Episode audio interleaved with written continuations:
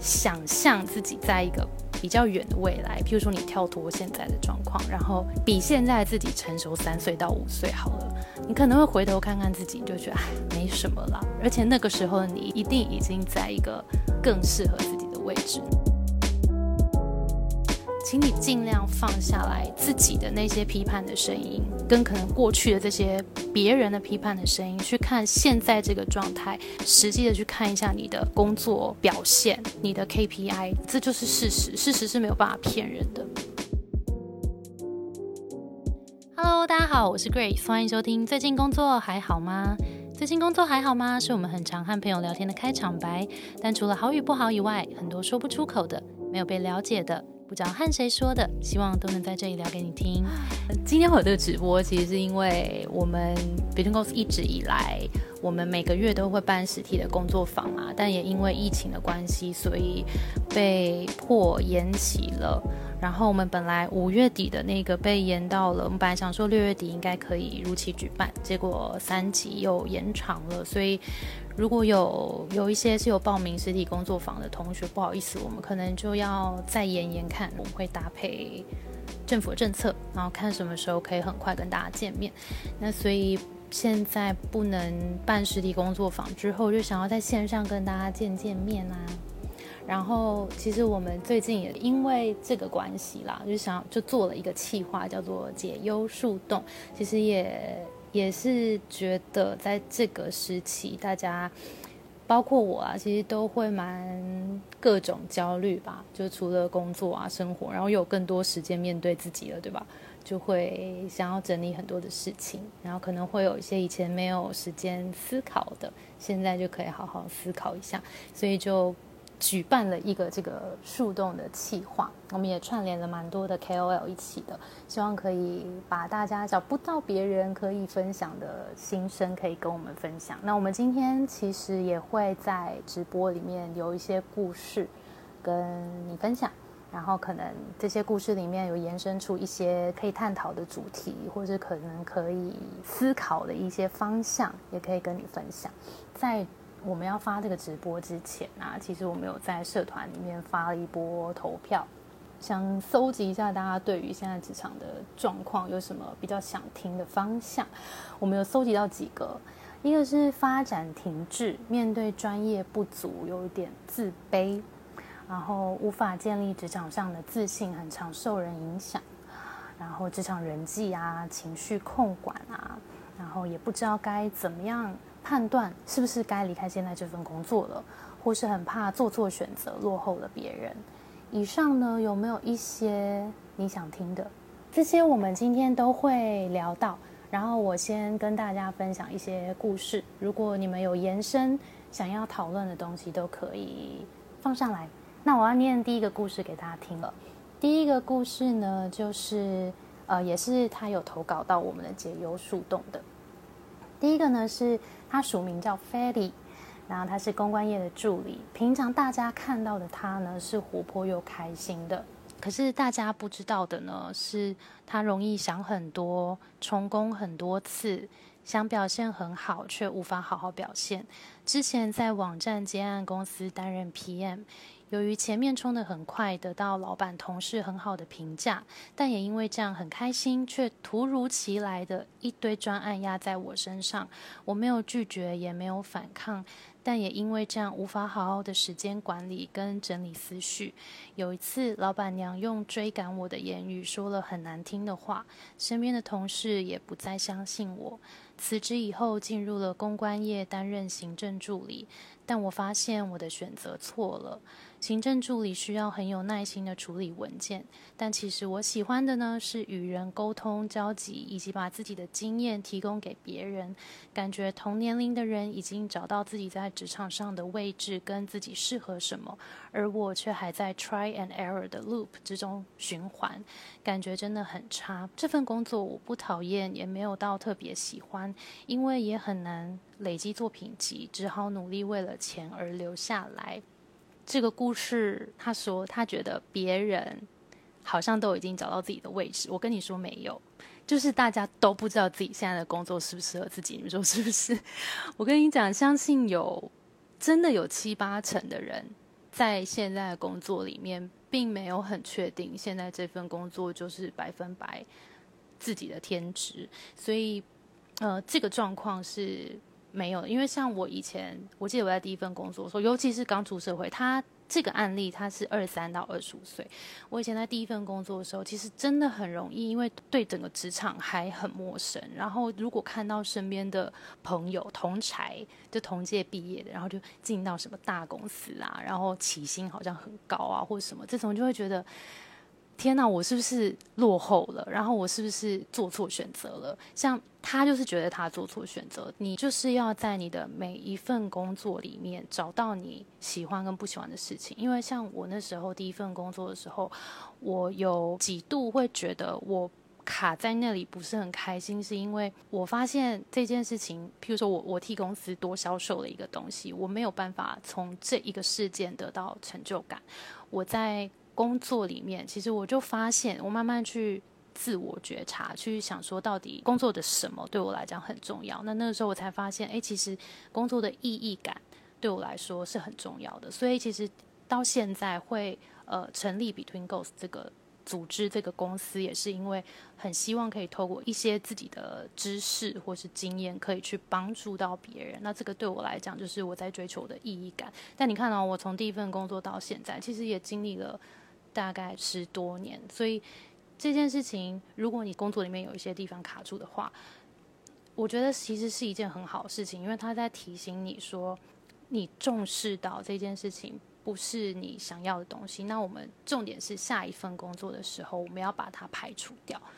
对，所以有时候我觉得，如果你可以想象自己在一个比较远的未来，譬如说你跳脱现在的状况，然后假设你已经是。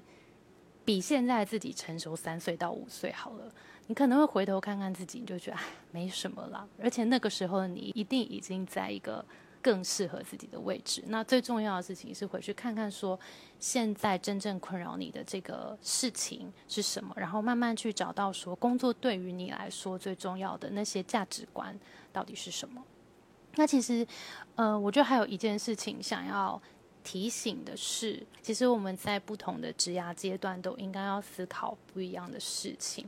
譬如说，像你的职涯第一年到第三年，你还在比较 junior 的时候，其实是算是一个探索期。在这段时间，尽量不要太焦虑，你只要有在动。然后你有在尝试，你有在多探索，去找到你喜欢的、不喜欢的、擅长的、不擅长的，其实就就够了。那到可能四到六年，你慢慢在尝试过后，你可能慢慢发现有一些兴趣了。那你在四到六年的时候，可以挑一个、两个来深耕它。那其实到七到十年的时候，嗯，可能就可以开始去有一个专业了，然后去找说你是不是有一些其他跨领域的机会，你可以让你的。专业在延展开来，那再到十年以上的时候，那个时候你的经验累积会让你的格局在更大。所以我觉得在每一个职涯阶段，大家可以思考不一样的事情。所以如果你现在还在职涯的前很前半，譬如说一到三年的话，呃，不要过度焦虑。就如果你有在累积、有在探索，就很好了。但重点是不要只一直空想。就是要去实践，因为很多事情你听别人建议当然很好，但你听太多，你不觉得就更焦虑吗？因为你你听了很多的建议，但你如果没有自己去做，可能别人做 A 选项，他做的很开心，可是你的个性又跟他不一样，你可能会他做这个很好，你做这个不一定很好，所以可以去多多尝试。那如果职涯阶段的思考，在线上课程也有更完整的介绍，所以如果大家对线上课程有兴趣的话，我们有跟好好就是好学校合作一门课程，我们也会放在 IG 线动给大家参考。第二个，我们要来聊那个职场自信了。刚刚大家也很多人有兴趣的，就是怎么建立自信这件事。那其实关于自信的故事有两则，第一则呢是韩。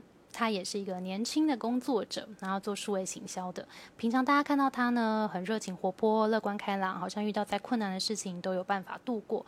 但其实大家不知道的呢，是其实每次遇到问题都很焦虑不安，害怕自己无法解决，害怕会得罪人。尤其是当大家都在忙，唯独自己很闲的时候，就会觉得自己不配领薪水，罪该万死。罪该万死是有点夸张，但是我相信大家都会有一种工作凉凉的时候会有一点害怕。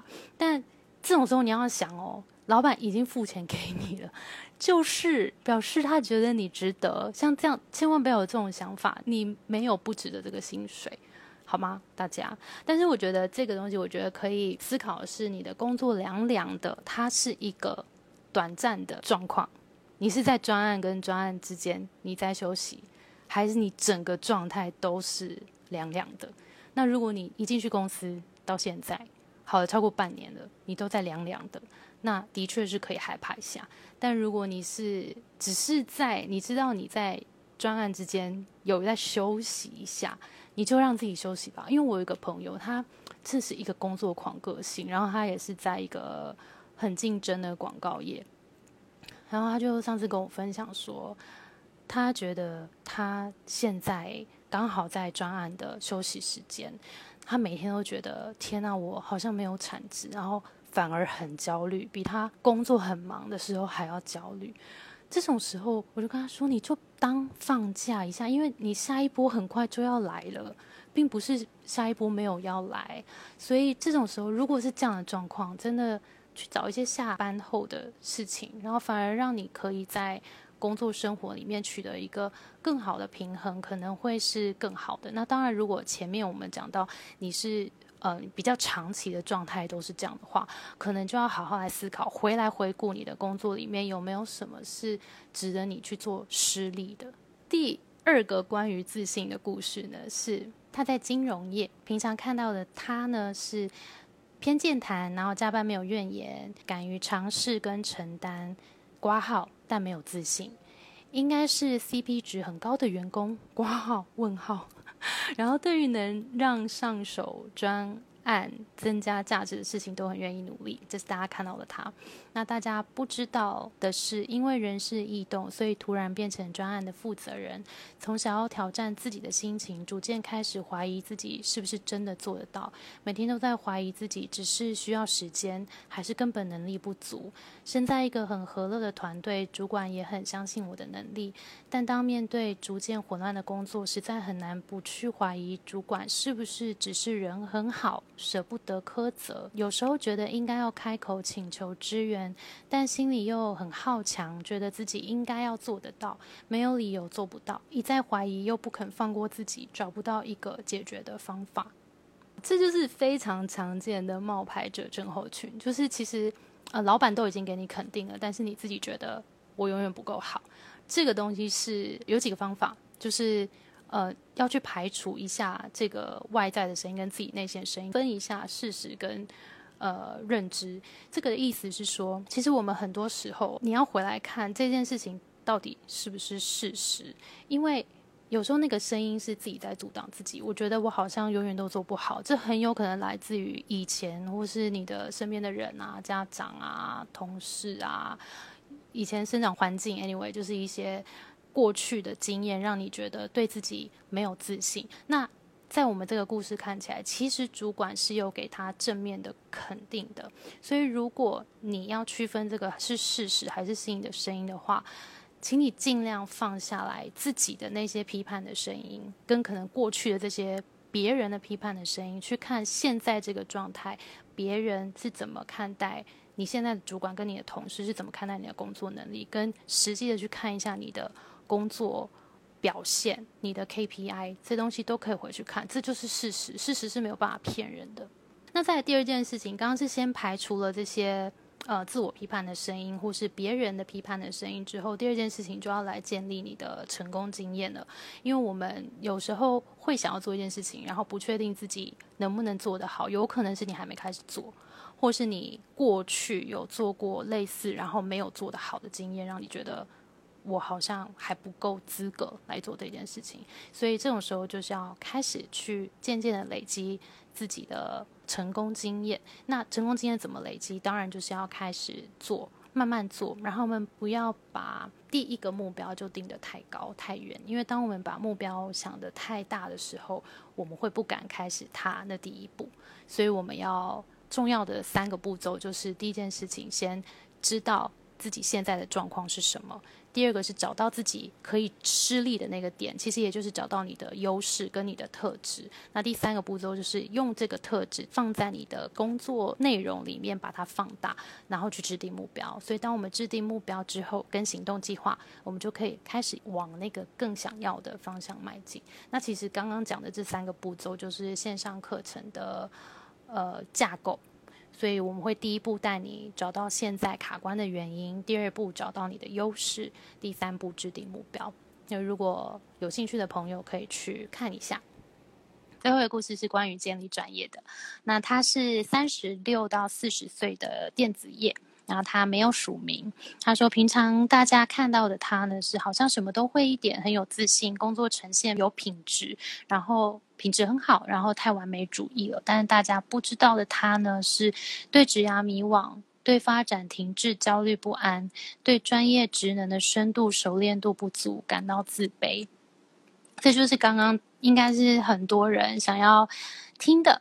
关于建立专业这件事，那我觉得第一件事情，想要跟大家理清“专业”这件这两个字，其实我们很常联想到专业的时候，会想到是硬实力，譬如说我会设计，我会很多的设计软体，或者是我可能会呃我会写 code，或是我怎么样，就是会需要一些好像很技能类的东西，但是。我要提醒大家是，软实力也是一个非常非常重要的事情。很多人可能会觉得，哎，那如果是业务相关、呃，行政客服相关、行甚至是行销相关，有时候都会觉得，哎，我到底专业是什么？但是你要思考是，其实如果呃。你如果你的细心这个特质，你好好发挥它的话，它可能可以在管理流程上面，你会表现得非常的好，因为你会知道说，我连 A A 端到 B 端到 C 端到我专案最后完成的结案这一整个连连串的流程，我是很清楚的，我知道是怎么管理让它效果更好，让它成效更好，效率更好的，这对公司来说也是一个非常重要的能力。那再来，譬如说。呃，沟通谈判好了。刚刚讲的，你如果是业务相关，或是你需要去做到 BD 这种，那这些东西其实就是你的硬实力，它也完全属于专业的范畴。那再来就是。产业知识，其实很多时候我们在一个垂直领域待久了之后，我会觉得啊，这些东西就如同喝水一样啊。那这东西有算是专业吗？但其实对于产业知识很整体的了解，你知道上下上下游供应链的关系，或是你整个市场面的趋势，你都更了解之后，这其实全部都是专业。所以我们要非常清楚的知道说。呃，我们现在在累积哪一方面的专业？然后不要觉得只有技能类、软体类的才叫做专业。然后第一件事情，先理清一下，说我现在想要累积的是什么，之后就要花时间去耕耘它。重点也是找到自己的优势，然后这就可以让你耕耘的这一块更放大。刚刚讲到建立专业，就是我们要知道这个方向，然后有意识的去锻炼他之外。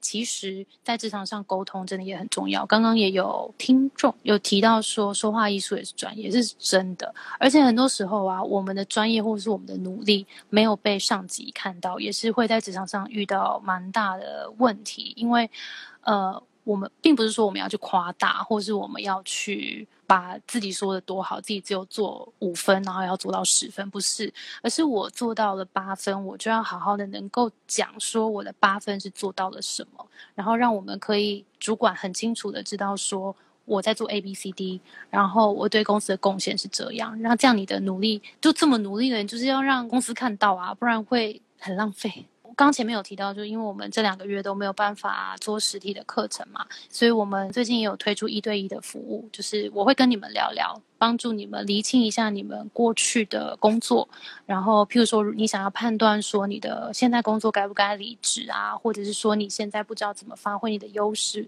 我会陪你梳理一下你过去的经验，然后我们可以一起来讨论说你的未来的目标方向想要怎么定。那这东西都是我会陪你一对一做客制化的讨论，所以一对一也是我们最近推的服务。如果你想要好好理清自己的目前的状况，然后制定接下来的下一步的话，也可以私讯我们的 IG 或是 Facebook 都可以，然后我们会有专人跟你沟通一下一些细节。好。哇，有些问题我来看看。知道现在工作对未来只有部分帮助，该做到八十分再走，还是赶快离职去往下一个阶段发展？这个可以考量一下，说你部分帮助是重要的部分，还是不重要的部分？意思是说，你先想一下，你你现在想要去的那个比较大的那个转换，你现在过去你需要什么能力？然后你需要什么样的步骤跟阶段？那你现在判断一下，你现在在这边你做到八十分之后，有没有帮助你往那个方向靠近？如果有的话，也许你可以再多耕耘一下。但你要很清楚你现在在有意识的累积什么。但如果你想一下，你到做到八十分，但是觉得好像它是累积在这个方向，并没有在同一个方向的话，那可能就不一定要累积到八十分。好哦，谢谢你的问题。等一下，这个问题很好笑诶，如何跟据点王聊天？可以不要聊吗？是什么原因需要跟据点王聊天呢？我要笑死！我跟你讲，据点王聊天，他如果没有想跟你聊，就算了呗。但如果他是你在职场上很需要跟他建立关系的话，可能可以借由问他一些问题吧，然后生活一点的切入吗？你吃饭吃什么？不要要求给据点王就没有据点，这是一个很哲学的回应，我觉得非常的好。好啦，先判断一下他有没有值得你花这个时间啦。好，来我们最后一个问题喽。今天非常感谢大家，我们最后一个问题之后就要结束喽。呃，主管一直让自己做新案子，然后做起来的案子给别人维护，要怎么跟主管讨论？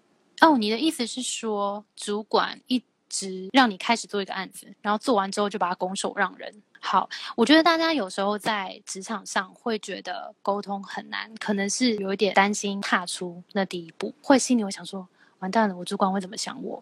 然后我到底该怎么样讲，这个才不会有这么大的。好像我要要工作，还是我要居，我要邀功，还是什么的？就自己心里很，我以前也会这样，就心里演练很多，然后想很多，别人会怎么想我这样，所以会让自己很害怕，不敢踏出那第一步。但是其实最重要的事情就是踏出那第一步。我相信所有的主管都希望团队可以帮他解决问题，所以如果你很想要做这个新案子，而且你有把握你可以做得好的话，主动去争取，其实你会让主管留留下很深刻的印象。